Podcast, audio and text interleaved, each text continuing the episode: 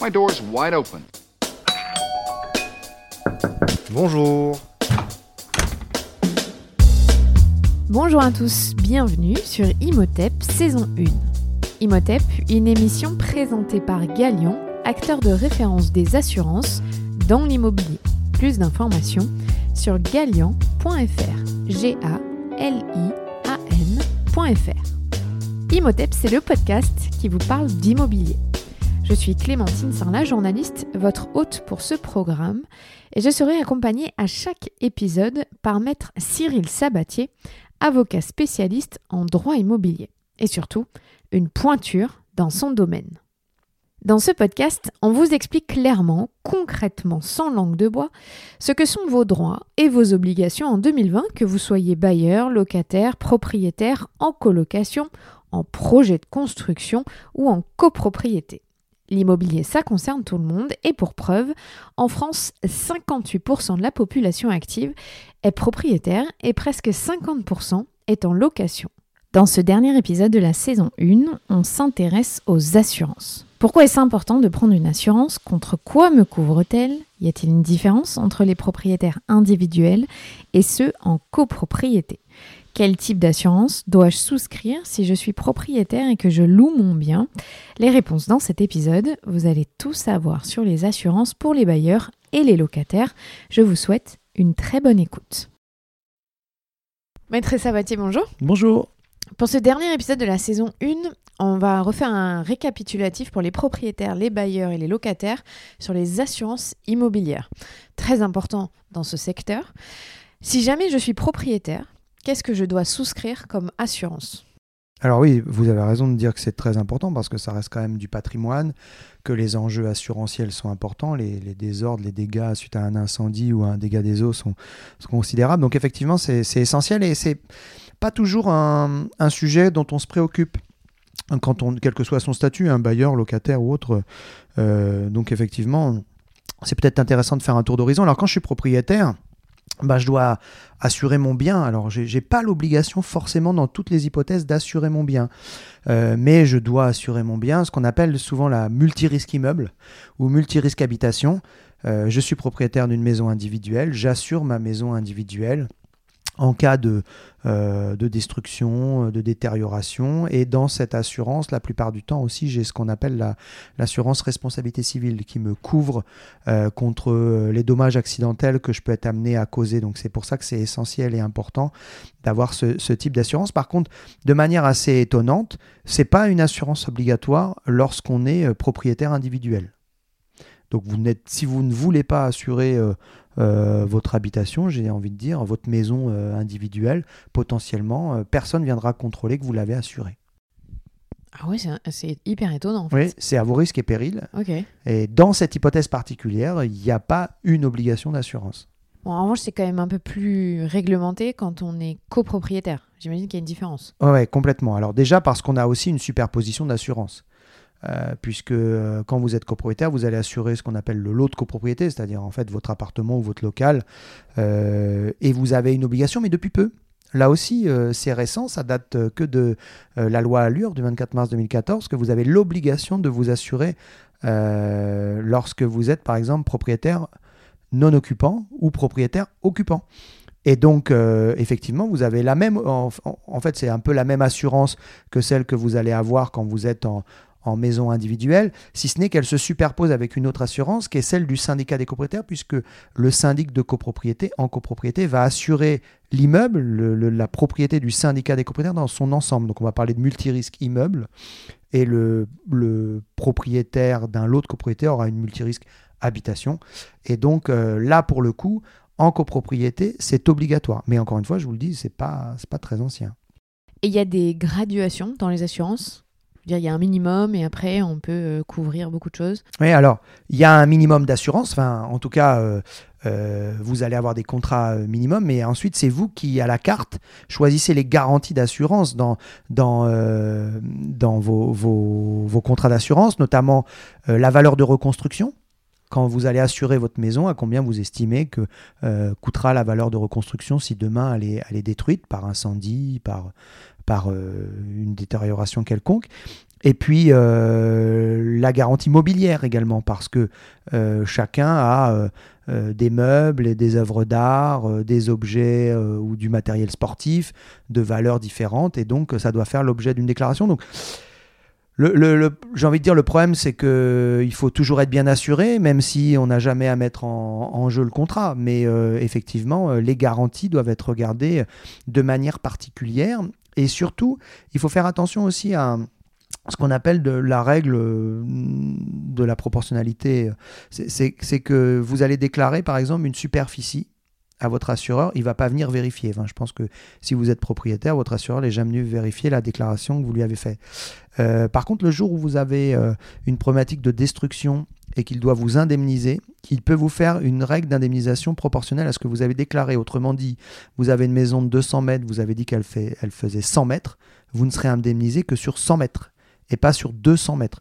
Donc il faut être très rigoureux sur euh, le contenu de la déclaration d'assurance et, et parfois euh, un peu plus que ce que fait la pratique parce que souvent vous allez souscrire votre assurance par téléphone. Et ça mérite là aussi un peu plus d'attention dans certains cas sur les garanties et les éléments que euh, les plafonds que vous allez déclarer, vous allez souscrire dans ces, dans ces assurances parfois c'est peut-être tiré par les cheveux, mais on, évoque un peu les, arnaques à l'assurance. Est-ce qu'il y a des assurances inutiles ou non? Ce qu'ils proposent euh, sont réglementés, les assureurs euh, ils sont encadrés. Bah dans l'immobilier, euh, parfois ça va être. je pense pas qu'il y ait de l'arnaque ou de l'assurance inutile. Parfois il va y avoir de la superposition de garantie, c'est-à-dire que, notamment en copropriété, imaginez que vous êtes bailleur, donc vous allez avoir l'assurance copropriétaire non occupant, pour votre lot. Le locataire aura son assurance locative et la copropriété a l'assurance de, du bâti. Et en fait, c'est tellement des superpositions qu'on a des conventions d'assurance. Anciennement, on avait la convention CIDRE, désormais elle s'appelle IRSI, euh, qui règle les relations entre ces différentes compagnies pour savoir qui indemnise quoi dans tel cas.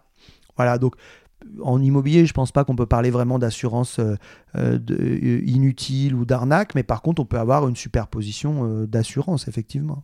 Mais vaut mieux être trop assuré que pas assez. Bah, moi, je, je, suis quelqu'un de précautionneux et c'est, si j'ai un conseil à donner, c'est celui-là. si je suis propriétaire bailleur, j'imagine que c'est encore une autre assurance. On est dans un autre domaine.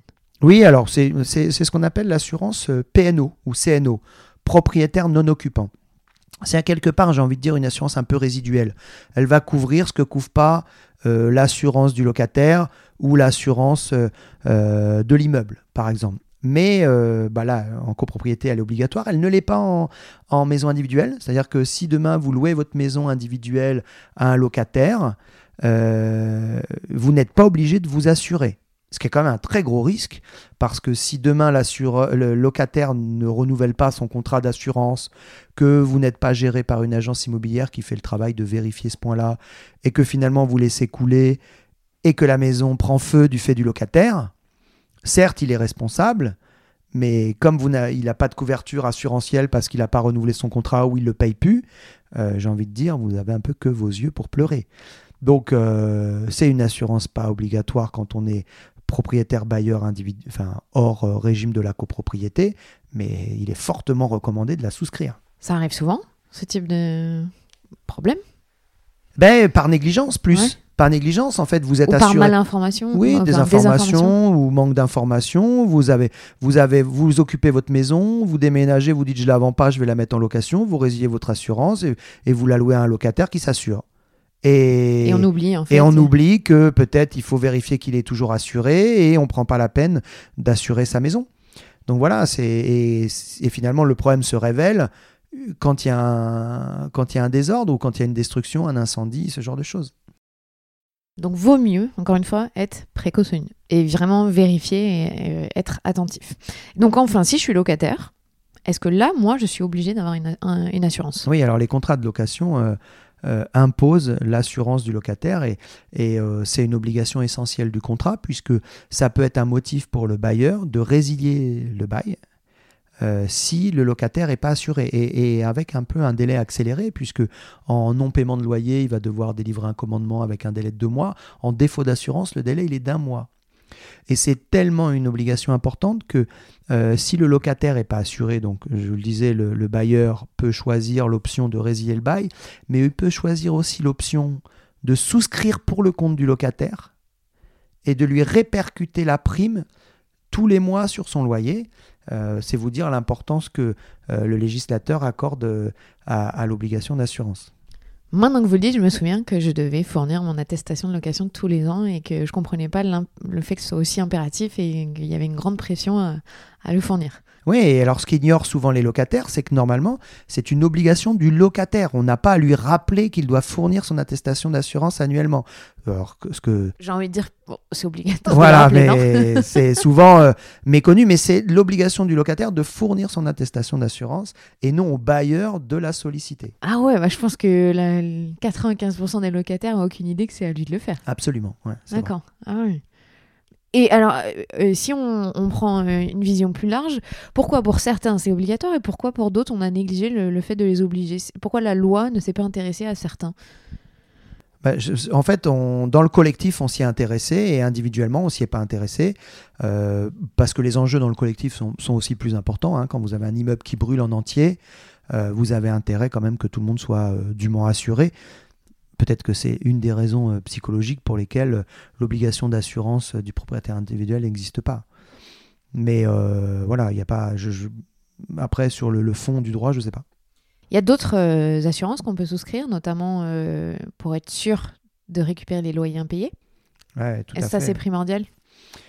Ah oui, alors là c'est pareil, quand on est propriétaire bailleur, je pense que euh, souscrire ce qu'on appelle une garantie loyer impayé avec euh, garantie des détériorations immobilières, c'est essentiel et c'est même indispensable lorsqu'on est propriétaire bailleur et qu'on dispose d'un crédit à rembourser.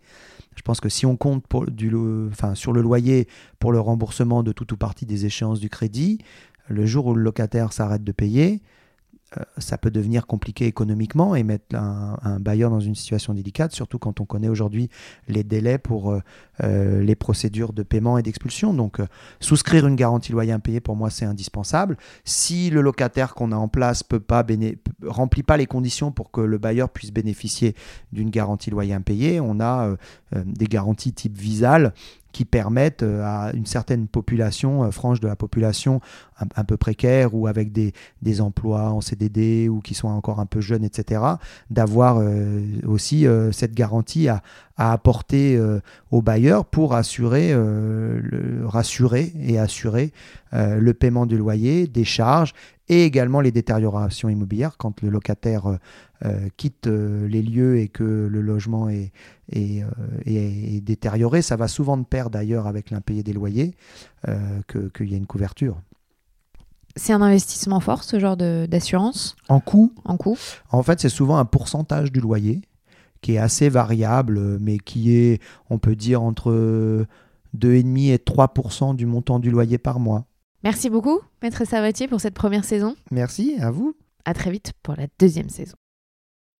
C'était Imhotep, une émission présentée par Galion, acteur de référence des assurances dans l'immobilier. Plus d'informations sur galion.fr, g a l i a n.fr.